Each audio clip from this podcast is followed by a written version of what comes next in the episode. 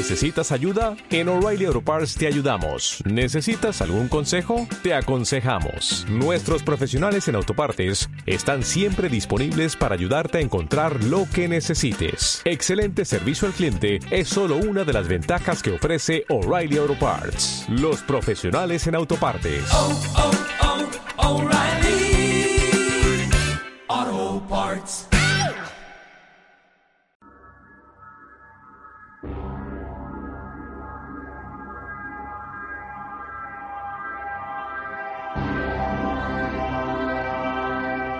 Ultraviolencia, lenguaje grosero, sexo, disgusto. Todo lo que nos decían que no podíamos ver de pequeños en una sola película. La sublime naranja mecánica. Es que mi alma se encuentra en poder de las tinieblas y todo a causa del demonio del mediodía, padre. Ayúdeme, no me dejen al infierno, padre. Este audio va enfocado en la película y no en el libro porque, uno, es más popular la película y dos, solamente leí el capítulo 21 del libro que, para ser sinceros, es un poco decepcionante. Spoiler alert. Esta película tiene spoilers hasta los codos, pero escucha esto de todos modos. Otra me salió en verso. Y mis huevos para tu almuerzo. ese huevo al cerote. El huevote a vos y a tu hermanote. Podríamos hablar horas y horas acerca de la película y el genio Stanley Kubrick, la filosofía de su ser, sus múltiples películas e incluso las teorías conspirativas acerca de él, aunque debemos dejar historias para más tarde. La historia. La película comienza con nuestro narrador y protagonista antagonista, Alex Delarge, interpretado por el aún vivo pero muy anciano Michael McDowell. Ese mismo actor que encarnó a Calígula en la película homónima. Para los entendidos, Calígula fue famoso porque aparte de ser un loco bastardo le declaró la guerra a Poseidón y mandó a sus soldados con órdenes de apuñalar al océano. Alex se encuentra con sus drugos en el bar Coroba. Sus drugos son sus amigos. El bar Coroba es un lugar para ir a beber leche y consumir sustancias que no se pueden nombrar abiertamente con la misma leche, cuyo efecto en Alex y sus drugos despierta lo que él llama la ultraviolencia. En este punto vemos algo muy curioso. Las mesas son mujeres con posas sugerentes que sirven para colocar los vasos y como decoración del lugar. Vemos rápidamente el cambio de escena y tenemos el primer encuentro violento y filosófico. Nos vemos atraídos por las palabras del anciano. Oh, ¿y qué tiene de apestoso este mundo? Es un apestoso mundo porque ya la ley y el orden se acabaron. Es apestoso porque deja que los jóvenes abusen de los viejos, como lo hacen ustedes. Oh, este ya no es un mundo para un hombre viejo, ya dejó de serlo. Oh, ¿Qué clase de mundo es este? Oh. Inmediatamente después de la golpiza que le propinan al viejo, tienen un encuentro con un grupo rival, poniendo de manifiesto que no son los únicos practicantes de la buena ultraviolencia en ese tiempo y lugar. Es claro que la película se encuentra en algún futuro distópico, sin año ni fecha. La violencia en ese momento, en lo personal, no transmite una sensación desagradable escuchando a Alex, a quien incluso notamos de inmediato por los encuadres y cómo le dan protagonismo, que es el líder de nuestro grupo. Inventa palabras y es sofisticado, tanto que casi te dice que eres arte. Pero no solo Alex es sofisticado, no solo son los diálogos y sus acciones. Kubrick crea escenarios de tensión en donde incluso la violación a la señora nos mantiene preocupados porque no podemos dejar de verlo. Tarantino utiliza este recurso en la escena del corte de la oreja y otros recursos en la película de Perros de Reserva. Si eres fan sabes de lo que estoy hablando. Los encuadres y las acciones van más allá de lo que esperamos. Creemos que la pareja de esposos son estúpidos por dejar entrar a Alex y a sus drugos para arremeter contra ellos. Sin embargo, Alex hace todo como si fuese normal, como si no estuviese mal, incluso descaradamente canta ante sus víctimas. Ante esta introducción, regresan al Coroba como si solo hubiesen ido a trabajar y hayan regresado.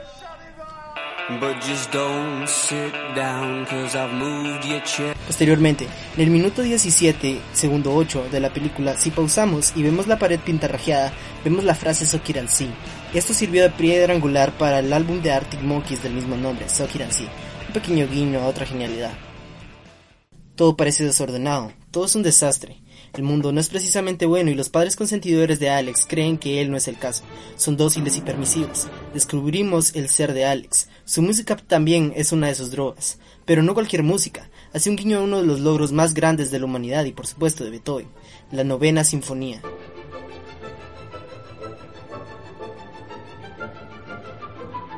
En la cual Alex vierte su mundo de éxtasis y violencia. La misma permisión de los padres es tan inocente como sus actos vandálicos al parecer por naturaleza, en donde la policía literalmente lo tiene de las bolas. En la película los hacen ver como unos idiotas hipócritas, pero realmente son astutos y paradójicamente también son rudos. ¿Qué debo este placer extremo, señor? ¿Pasa algo malo, señor? ¿Algo malo? ¿Por qué piensas que deba pasar algo malo? ¿Has estado haciendo algo que de verdad no tenías que hacer? Pues solo por así decir, señor. Alex tiene una disputa con uno de sus compañeros al estar en el bar Coroba y uno de ellos interrumpe a una señora que está cantando la novena sinfonía de Beethoven. Esto pone furioso a Alex, pero también pone furiosos a sus amigos que están cansados de sus abusos. La música más tarde despierta la violencia en Alex. Cuando van caminando con sus amigos se escucha a través de una ventana. Sus amigos se rebelan ante él, pero uno creería que ellos tenían razón. Según Alex, él reafirma su autoridad golpeándolos y maltratándolos a todos. Según él. Y no tardé en calmar a los soldados heridos en el ambiente acogedor del Duque de Nueva York. Ahora ellos sabían quién era el amo y líder. Al parecer no era tan inteligente como se veía, y sus amigos lo dejan en una encrucijada en un atraco que van a cometer. El atraco sale mal, sus amigos lo traicionan, aunque lo iban a hacer de todos modos si el atraco salía bien o mal, estoy casi seguro. Pero en resumidas cuentas, Alex va a prisión, somete un lavado de cerebro que ellos llaman el tratamiento ludovico, con tal de salir de prisión un poco antes. Alex sale y la misma sociedad que él dañó lo daña karmáticamente a él. Desde el vago de la segunda toma hasta el escritor cuya esposa fue violada, toman su parte contra Alex. Sabiendo el contexto, podemos hablar de varios puntos de la película.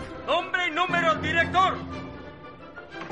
Alexander Delarge, señor. 655321, señor.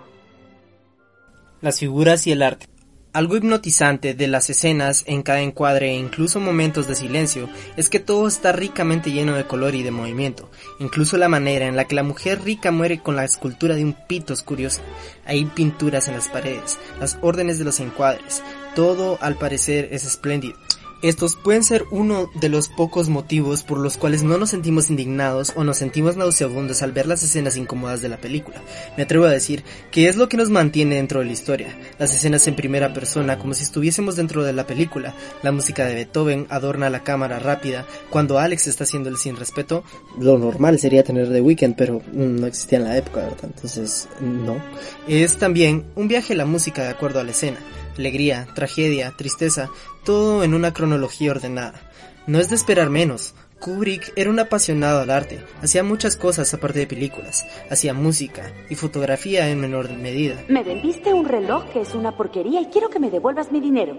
¿Qué puedes hacer con ese reloj? Métetelo por el culo.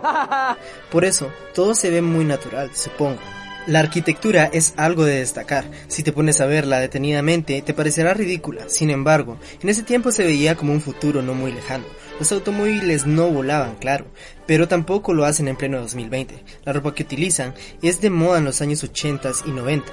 No sería raro pensar que grandes diseñadores basaron sus propuestas en años posteriores al lanzamiento de la película, que a pesar de ser censurada en muchos países, al ser considerada una película de culto, era digna de llegar a tener una gran fama. Por su escena y arte es considerada la mejor película jamás adaptada de un libro. Los cambios de escena, los colores, lo sugerente, la música, es todo sumamente atractivo. El villano. No se consideraría a Alex un villano como tal, no al menos como los que tenemos de guía, como por ejemplo el Joker, cuyo actor en 2008 encarnado por Heath Ledger dijo inspirarse en Alex para el Joker de Nolan, que es malo por un producto de la sociedad, o Walter White, que es malo por el cáncer porque necesita salir adelante por su familia. Alex es un psicótico, es un sádico, desalmado por causas naturales. Es incluso paradójico cómo es que ama el himno de la alegría para provocar la ultraviolencia de su ser. De hecho, al ser torturado y escuchar el quinto movimiento de la novena sinfonía, él se consideraría curado porque no soporta el hecho de combinar Beethoven con la violencia. ¡Pero señor! ¡Señorita! ¡He visto lo que está mal! ¡Está mal porque va en contra de la sociedad! ¡Está mal porque todos tienen derecho a vivir felices y que les den un tolchoco o una puñalada! Es un psicópata auténtico. Hablando de los psicópatas en términos médicos, se cree que es un daño o sobreestimulación en una zona del cerebro llamada corteza motora prefrontal ventromedial, al que quizá podamos comparar con Hannibal Lecter, que bueno, es bueno saber que el psicópata no tiene razón de ser como es, lo hace porque le causa placer ser como es, sin importar a quién dañe. Lo que no entiendo es por qué sentí náuseas de la forma en que sentí. Nunca me sentí mal anteriormente, de hecho sentía lo opuesto. Es decir, haciéndolo o mirándolo sentía un auténtico horror show. Te sentiste mal esta tarde porque estás mejorando. Mira, cuando estamos sanos, respondemos a la presencia de lo abyecto con miedo y asco. Tú comienzas a curarte y es todo. Muchas características que han sido el trabajo producto del Dr. Robert Hare identifican plenamente a Alex como un psicópata. La gran capacidad verbal, encanto superficial, autoestima exagerada, tendencia a mentir, comportamiento malicioso y manipulador, carencia de empatía, estilo de vida parasitario, vida sexual promiscua, entre otros datos y rasgos que identifican muy bien a Alex. Esto lo vemos durante toda la película y lo percibimos en lo ya escuchado en esta misma narración. Se comporta muy amable con sus padres a pesar de ser un antisistema. Claro, frente a los padres cualquiera toma posturas con tal de no decepcionar, pero Alex es un villano porque lo que hace es para su placer y va en contra de todo lo que la sociedad llama como bueno. Una vez descrito el comportamiento de Alex, nuestro villano o aparente villano, podemos hablar de el subtexto. Así es, pa, me hicieron un buen trabajo. Estoy completamente readaptado, sí. Hay algo que podemos notar de inmediato, que a diferencia de otras películas es muy difícil de ver, el subtexto. Y tenemos muchas maneras de hablar del subtexto. Lo principal es hablar de la crítica social de Kubrick y Borges para mantener el orden de las masas en una era posguerra. Por supuesto que deben condicionar la película y libro para que no los tachen de comunistas o estupideces con los que acusaban a enemigos políticos, con tal de desaparecer su contenido o desaparecerlos completamente a ellos, como en la Unión Soviética de Stalin, el nazismo de Hitler, March, estoy de acuerdo contigo en teoría. En teoría, el comunismo funciona. En teoría. Y un mejor retrato de la película, experimentos con personas que se ven como un riesgo para la sociedad, que la sociedad al final, al parecer, no es tan diferente a Alex, porque dilucidamos en todo momento que las autoridades son violentas, e incluso disfrutan de ver a Alex sufrir al experimentar con él ante sus Yeah. resultados. Sucedió que mientras me estaban mostrando una película particularmente mala sobre un campo de concentración, el fondo musical que se oía era de Beethoven. Así que ahora su reacción a la música es igual que al sexo y a la violencia. Oh, no, señorita, verá, no es con toda la música, es con la novena solo. ¿La novena sinfonía de Beethoven? Ah, así es, ya no puedo oír nunca más la novena. En todo momento ellos disfrutan del sufrimiento de Alex. Un poder no debe ser necesariamente dictador para ser autoritario, y esto nos lo refleja el subtexto. ¿Qué es lo que quieres? Ah, no hay tiempo para el viejo metesaca, solo vine a leer el termómetro. Bien. Mencioné y referí las palabras del anciano al que golpean, porque tiene mucho que ver con el contexto de muchos países de la época. Curiosamente, muchos años después saldrían a la luz archivos como los de la desaparecida MK Ultra de la CIA, que funcionó en Estados Unidos y muchos países. Era un programa que experimentaba con seres humanos, como las inyecciones de herpes a civiles en Guatemala, alegando ver investigación y infinidad de crueldad humana. Regresé a la vida, después de un largo y negro lapso. En fin, vemos por qué la censura de la película en tantos países es por su subtexto. Hay mucha crítica en el guion. Las autoridades que sirven a la ley tienen dos caras, y Alex, en un determinado momento, es cualquier persona en la sociedad lo más utópica posible que termina quedando del lado de las autoridades a través del control mental. Bueno, al menos eso es lo que ellos creen.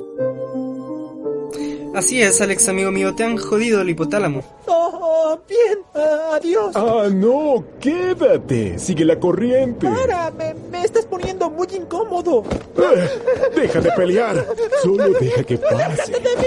Es por eso que al ver la película te puedes construir una perspectiva de en qué lado quieres estar o simplemente mantenerte al margen, si es que puedes. Otra manera de ver el subtexto es que todo lo malo que haces en la vida lo pagas tarde o temprano. Todos los personajes que terminan dañando a Alex tienen algo en común.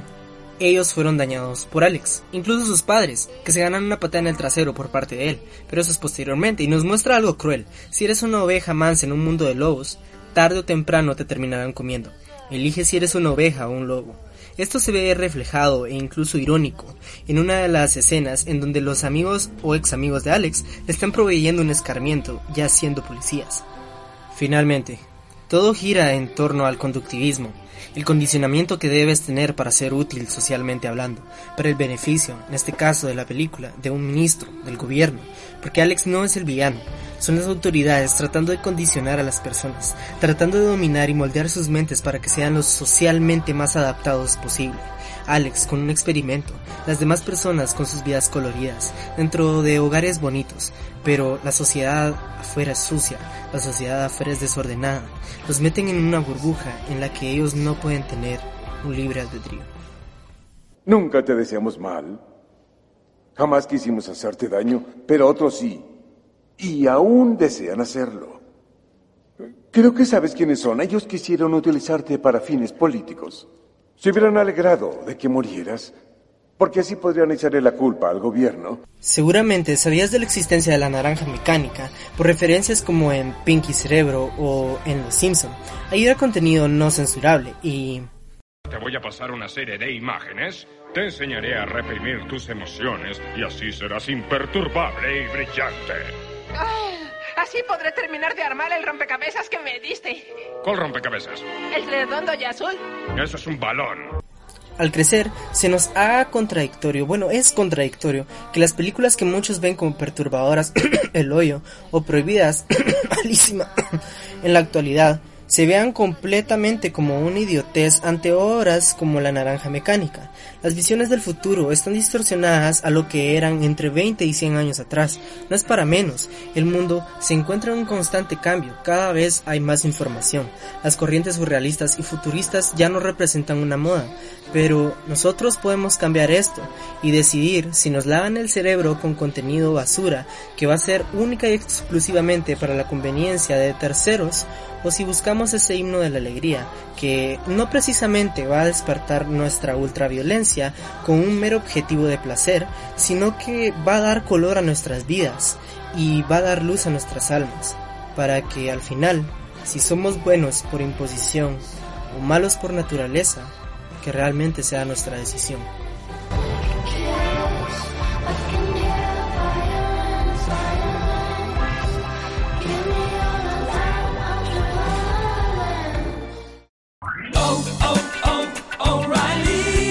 ¿Necesitas ayuda? En O'Reilly Auto Parts te ayudamos. ¿Necesitas algún consejo? Te aconsejamos. Nuestros profesionales en autopartes están siempre disponibles para ayudarte a encontrar lo que necesites. Excelente servicio al cliente es solo una de las ventajas que ofrece O'Reilly Auto Parts. Los profesionales en autopartes. Oh, oh, oh,